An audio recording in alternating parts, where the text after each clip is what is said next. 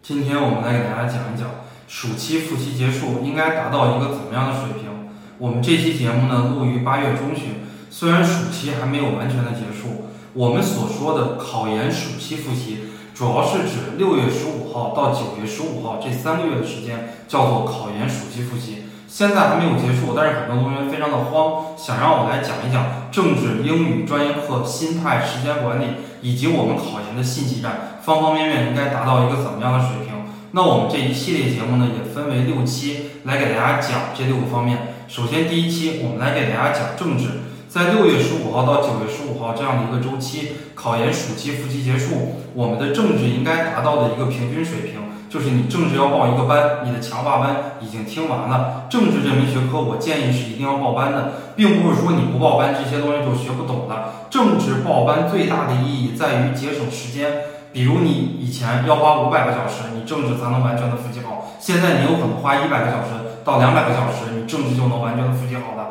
你只需要花不到一千块钱，就可以拥有这样的一个班。你剩下三百个小时的时间，你可以把它用于专业课的复习。专业课的复习有可能会给你提三十到四十分这样的一个分值，所以第一遍你要听完一遍课，听完一遍课之后呢，你要看完一遍资料，因为我们政治英语的话是没有教材的，都是你报辅导班，辅导班根据大纲来编的这个资料，然后你再来看这个资料，看完资料之后你做一遍题，比如你今天看了中国特色社会主义、政治、经济、文化、和谐社会、生态文明，你看了这一章，那么你就做这样的一章的习题。做完习题之后，你整理一个错题本，把你做错的这个题都梳理到一个本子上，再来听一遍课，查漏补缺。你第一遍听课的这个心态是属于初学，第二遍呢就是巩固复习，然后再来思考自己为什么会做错这样的一道题。那么等你这一遍做题做完了，也等你这一遍视频再刷完了之后，你就可以看几年的真题。